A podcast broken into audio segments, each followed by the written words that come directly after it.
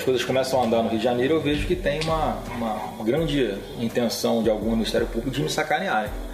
De mais uma vez, né, quererem me botar em evidência com coisa que eu não fiz. Então eu estou preferindo me antecipar, conversar com vocês né, da forma franca, falar, dar, alguns detalhes, porque é, o meu processo lá corre em sigilo de, de justiça. Só que sempre vai para o Ministério Público, os caras vazam tudo. Isso é o que afirmou o senador Flávio Bolsonaro em entrevista ao Estadão em maio do ano passado sobre o caso Queiroz. No entanto, essa história está longe de ser esclarecida. Mais uma peça neste quebra-cabeça surgiu, de nome Paulo Marinho. Segundo o empresário e suplente do senador, o filho mais velho do presidente confidenciou ter recebido informações sigilosas da Polícia Federal sobre investigações envolvendo seu ex-assessor Fabrício Queiroz. Isso teria acontecido antes do segundo turno das eleições de 2018. Em nota, Flávio Bolsonaro classificou a revelação de invenção e afirmou que Marinho pré-candidato à Prefeitura do Rio de Janeiro pelo PSDB, tem interesse em prejudicá-lo. Estão tentando atacar a minha imagem para atingir o governo Bolsonaro. Porque, infelizmente, tem militância política em tudo quanto é instituição. No Ministério Público não é diferente. Aliás, o filho 01 do presidente sempre negou qualquer envolvimento no caso Queiroz. Não faz sentido, sabe? Não tem liga. Essa história de rachadinha não tem liga com o meu histórico, com o histórico do nome Bolsonaro. A gente cansou de recusar dinheiro. Se eu quisesse dinheiro, eu estava rico.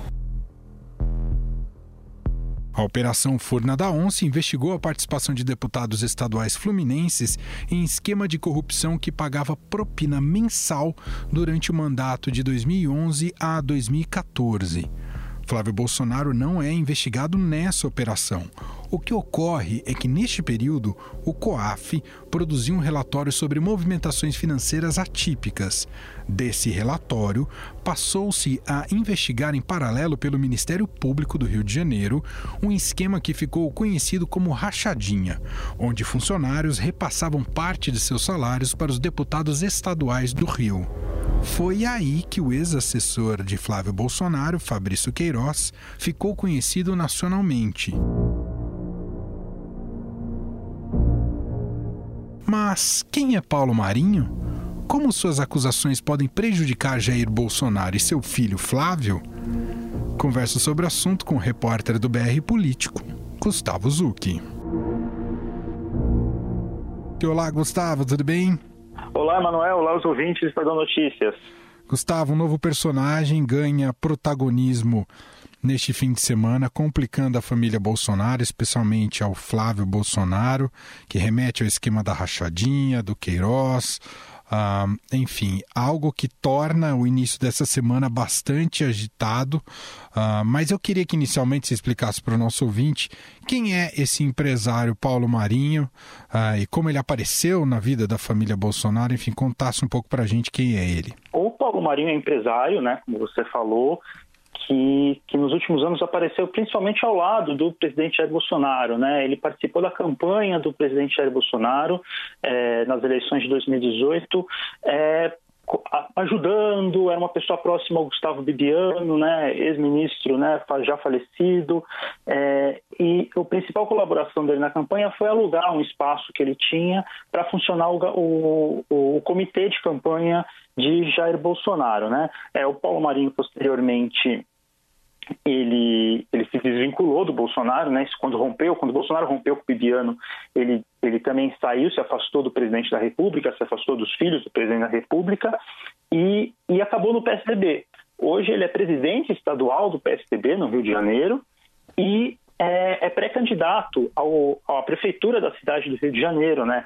É esse, esse, essa função de candidato estava com o Gustavo Biano, ele acabou falecendo, teve um infarto fulminante é, há algum tempo atrás e, e morreu, e essa função de pré-candidato passou para o Paulo Marinho. Ele também, ele é suplente do senador Flávio Bolsonaro, né?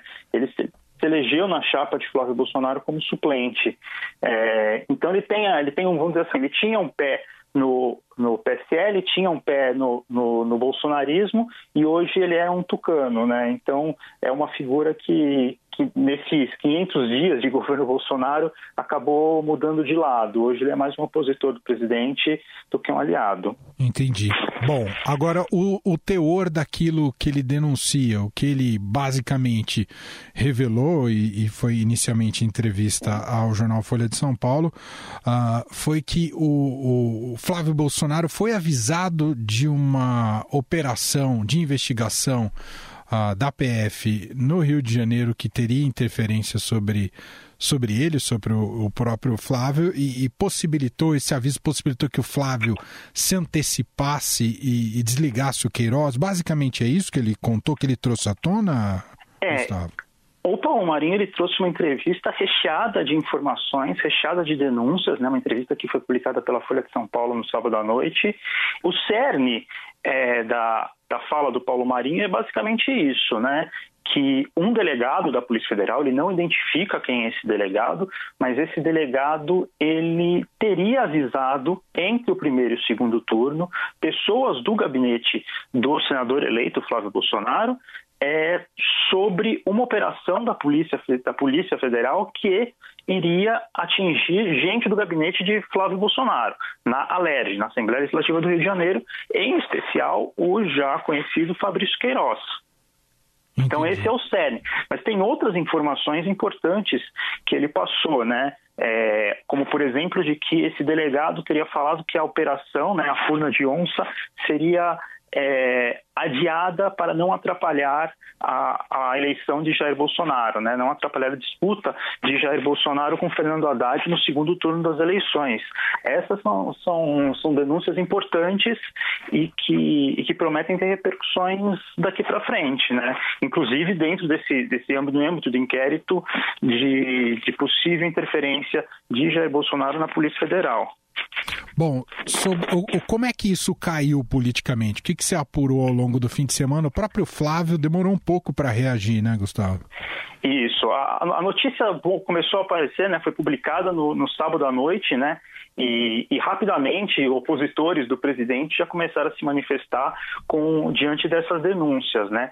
O próprio Flávio Bolsonaro ele foi se manifestar já no, no avançar do sábado, do domingo, aliás, desculpa é, com uma nota nas redes sociais dele, ele só falou isso, é, falando que o Paulo Marinho, na verdade, tinha interesse em prejudicá-lo, é, que tinha interesse, tem interesses políticos, né, na possível queda dele no Senado, né, como suplente, e possíveis interesses políticos é, na disputa pela Prefeitura do Rio de Janeiro, né, onde o PSDB é, tem intenção de, de, ser mais relevante nessa briga. Pelo lado dos opositores, é, a gente já tem pedidos de CPI acontecendo para investigar isso, a gente tem, teve políticos mandando manifestações ao Supremo Tribunal Federal pedindo que o Paulo Marinho fosse, fosse ouvido no, no âmbito do inquérito que apura interferência na Polícia Federal, o que se concretizou nessa segunda-feira. Né? A, a PGR pediu e o Supremo atendeu para que o Marinho seja ouvido, tenha um, um depoimento colhido pela, pela PF. Né? Entendi.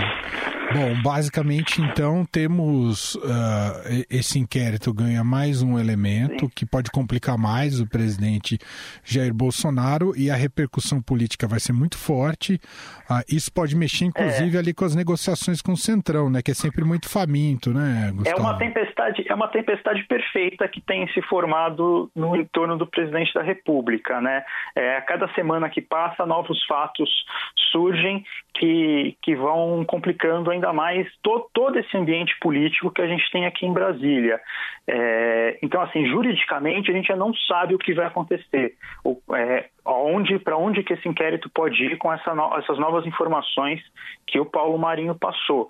Mas politicamente o presidente Jair Bolsonaro acaba ficando é, mais fragilizado, acaba recebendo mais, mais ataques. E isso não é bom em um momento em que em que a popularidade do presidente é contestada, é, em, que, em que denúncias surgem sobre ele, sobre os filhos, e, em um momento de pandemia, né, que, e que a atuação dele também é bastante questionada. Verdade. Então, é, é, um, é mais um problema para Jair Bolsonaro se preocupar durante a semana e, e, a gente vai ver né, até, até onde isso pode ir. É, ou, talvez um dos principais dores de cabeça vai ser que, que tem gente querendo que até o Alexandre Ramagem seja envolvido nesse caso, porque ele era o delegado da operação que deu origem à, à Furna de Onça, né? É, a Operação Cadeia Velha. Uhum. Então, é, por exemplo, o deputado Marcelo Calero pediu para que o Supremo ouça o Alexandre Ramagem também por conta de, dessa suposta atuação na Operação Cadeia Velha, né?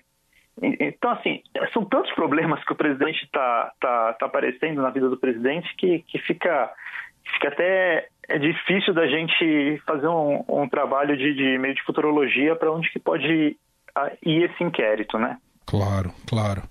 Bom, a gente vai acompanhar, evidentemente, os próximos desdobramentos uh, desse caso, complicando demais a família Bolsonaro e o próprio Flávio Bolsonaro. Gustavo Zuc segue na cola e a gente vai sempre conversando com ele. Obrigado, viu, Gustavo? Imagina, obrigado você, Manuel. Um abraço. A Polícia Federal divulgou nota oficial em que diz já ter investigado suspeitas de vazamento de informações relacionadas com a Operação Furna da Onça. A corporação afirma ainda que uma nova investigação foi instaurada. O Procurador-Geral da República, Augusto Aras, diz que vai analisar a suspeita de vazamento de informações de operação da Polícia Federal ao senador Flávio Bolsonaro, relatada pelo empresário Paulo Marinho. O empresário pediu ao governador do Rio de Janeiro, Wilson Witzel, proteção policial para ele e sua família, o que foi concedido para o executivo carioca. O editor de política do Estadão, Eduardo Catá, analisa para a gente as complicações que a história pode trazer para o presidente Jair Bolsonaro. É outro episódio que precisa ser apurado, né, investigado. E não só a polícia, a própria Polícia Federal, determinou a abertura de um inquérito específico, como a Procuradoria-Geral da República solicitou que esse caso seja investigado no âmbito deste inquérito que a gente estava falando anteriormente. É, é um fato que, se confirmado, é, mostra que há possibilidade de interesse, sim. Eu não preciso nem dizer de, da família Bolsonaro, mas de políticos sobre investigações em curso, coisas dessa natureza. Né? mas também é algo que ainda está no terreno da, da acusação de uma pessoa, né? Uhum, é a versão de alguém passado por meio de uma entrevista. Então, o senador ontem, agora senador, né, Flávio Bolsonaro, defendeu, dizendo que era uma invenção e que isso, na verdade, era uma forma do próprio Marinho se beneficiar. Por quê? Porque o, o Marinho, que foi muito ligado aos Bolsonaros, a gente há de se recordar que a casa do Paulo Marinho era praticamente o QG né, da campanha do Bolsonaro no Rio de Janeiro. E lá se gravava aqueles rápidos é, programas de TV do presidente, ele deu entrevista ali e passava a maior parte do tempo, é, se concentrava na, na, casa do empresário.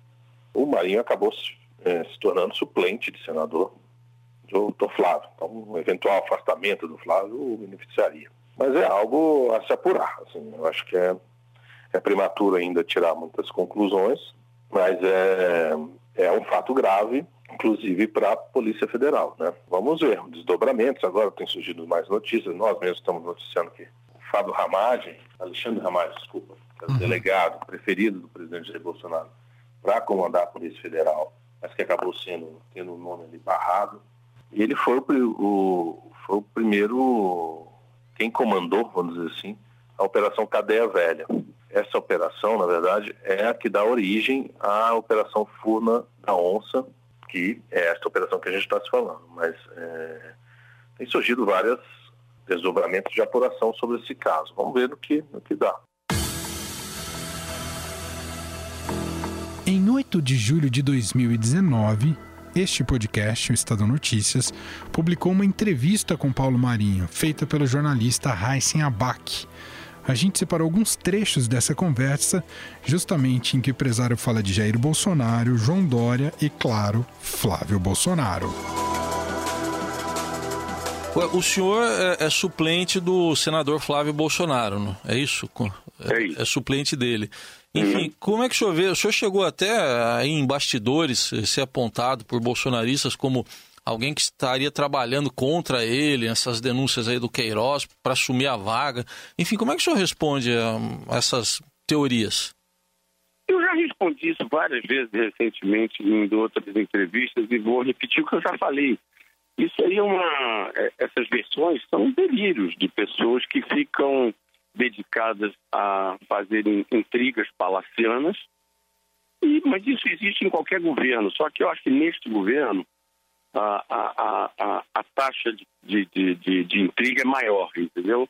O que eu fiz foi só ajudar o, o, o senador Flávio Bolsonaro. Eu acredito que ele, enfim, vai fazer um, um ótimo mandato como senador. O Rio de Janeiro precisa muito disso. O Rio de Janeiro hoje está vivendo uma situação muito difícil e acho que o senador Flávio, sendo filho do presidente e tendo a competência que ele tem, ele tem tudo para ajudar o Estado do Rio de Janeiro, que precisa muito da ajuda dele. Em relação àquele convívio que o senhor teve com o candidato Jair Bolsonaro e o governo Jair Bolsonaro, o senhor vê diferenças? Olha, uh, de fato existem diferenças. Naquela na ocasião em que eu estive presente na, na, na campanha, nós estávamos ali disputando uma eleição. Hoje o presidente eleito, presidente da República, é um outro momento da vida dele, e, obviamente, que as coisas mudaram, apesar de, em alguns momentos, o, o presidente Bolsonaro ainda mantenha uma postura de candidato. Mas, de qualquer maneira, são momentos completamente distintos. O momento que eu vivi foi durante a campanha. O momento do governo, eu não, não estou presente no governo e, enfim, não estive presente desde o início. Então, a minha convivência com o capitão Bolsonaro se deu até o final da campanha. O senhor parece ter algumas restrições a, alguns episódios que ocorreram no governo? Acho que enfim, foi uma perda de energia imensa em assuntos irrelevantes. Tem coisas positivas também.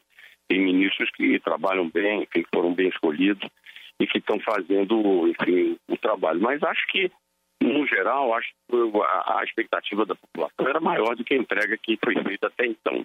Mas, enfim, isso eu deixo aí para os analistas políticos avaliarem.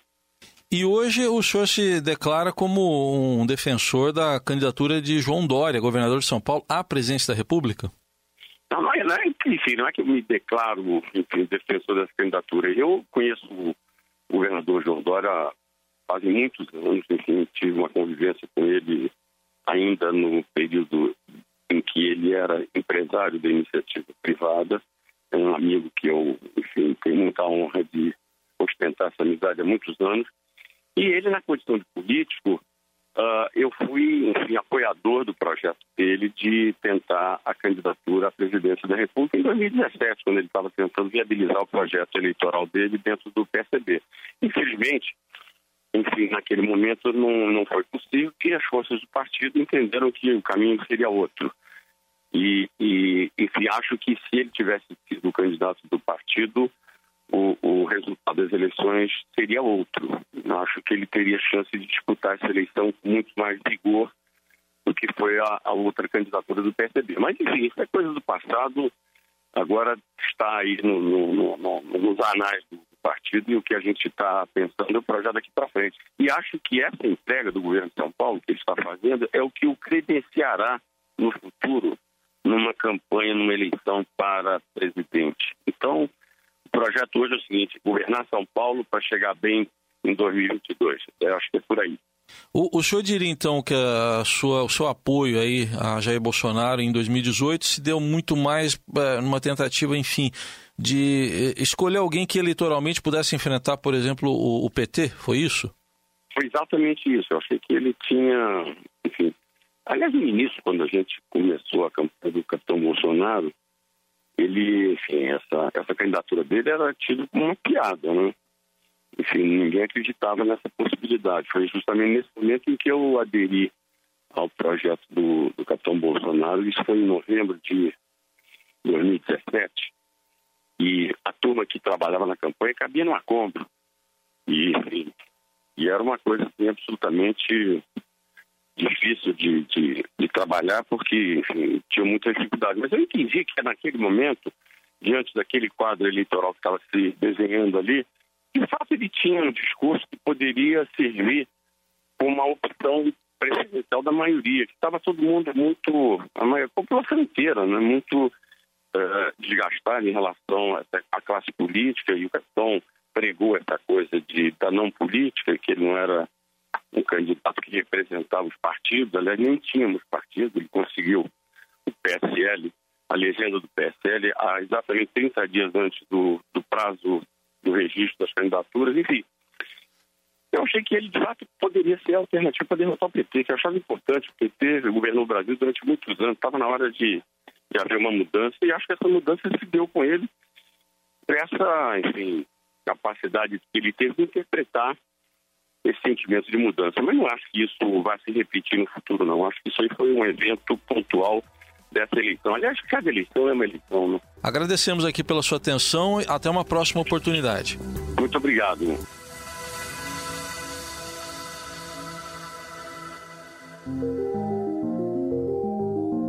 Bom, quem está chegando para encerrar esse episódio aqui do podcast é ela, Renata Cafardo.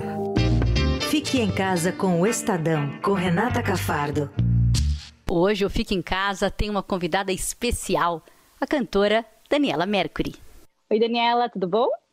Tudo bem, Renata? Um beijo para todos. Está todo mundo precisando de beijo e abraço, né? Com a voz assim, acolhedora. Eu estou acostumada a dar esses beijos e abraços através das canções e agora com vocês aqui, também me comunicando com o público né, que está conosco no podcast. Daniela, me fala, como é que está sendo seu isolamento? Em onde você está? Com quem você está? Me conta um pouquinho da sua rotina. Eu moro em Salvador, é, estou com Malu, com as três filhas. Acabou de passar aqui a nossa filha de 10 anos, que está limpando todas as maçanetas todos os dias nesse horário. Não é fácil lembrar de tantos detalhes, né? É um momento de muita tensão por muitos motivos, principalmente pela tristeza, pela angústia que a gente passa, né? Da preocupação com as pessoas em volta. Eu tenho tomado muito conta da minha mãe e do meu pai, que moram aqui perto, tão isolados, mas de vez em quando também esquecem de tomar vários cuidados. Então, Bom. todos os dias eu faço a revisão né, para ver se eles estão se comportando direitinho, se estão fazendo tudo que é necessário.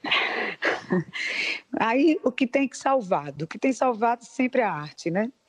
É. É, trabalhar, tentar manter o foco, fazer exercício. Todos os dias temos feito, mas isso foi uma forma de é, vencer também a angústia, a preocupação, o medo, uma forma né, de soltar energia, assim, de desintoxicar um pouco o organismo. São muitas notícias difíceis tanto é que muita gente está negando a verdade, né? E se você quer ouvir mais desse papo incrível e da voz incrível da Daniela, fica ligado no podcast Na Quarentena, hoje às 17 horas. Já dou a dica de que a Daniela vai cantar um pouquinho por lá.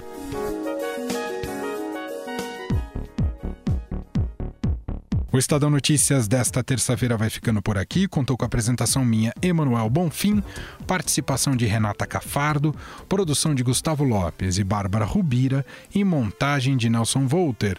O diretor de jornalismo do Grupo Estado é João Fábio Caminuto. Para conversar com a gente, o nosso e-mail é podcast@estadão.com. Um abraço para você, a gente se fala logo mais às 5 da tarde com mais uma edição do podcast na quarentena hoje mais imperdível do que nunca porque tem Daniela Mercury. Até lá! Estadão Notícias.